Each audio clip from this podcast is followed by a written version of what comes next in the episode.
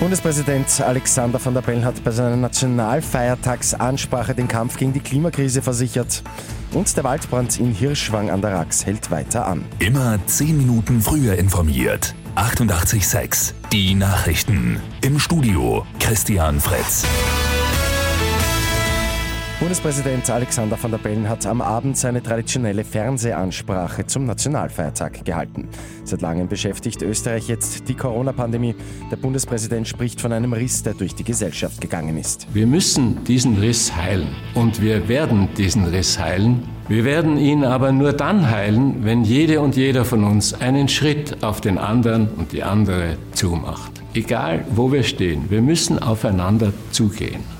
Auch die Klimakrise war ein großes Thema. Beim Kampf dagegen werde Van der Bellen Zitat keine Ruhe geben. Die Regierungskrise hat der Bundespräsident gestern nur am Rand erwähnt. Der Waldbrand in Hirschwang an der Rax im Bezirk Neunkirchen dauert weiter an. Rund 200 Feuerwehrleute waren die ganze Nacht im Einsatz mit dem Ziel, die Ausbreitung der Flammen aufzuhalten.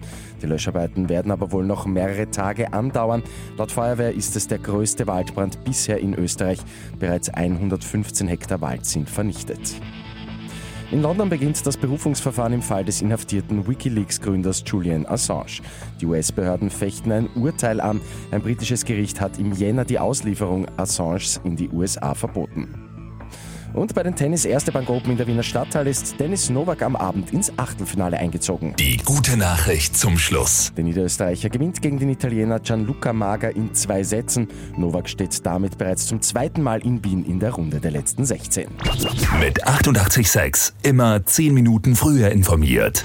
Weitere Infos jetzt auf Radio 886 AT.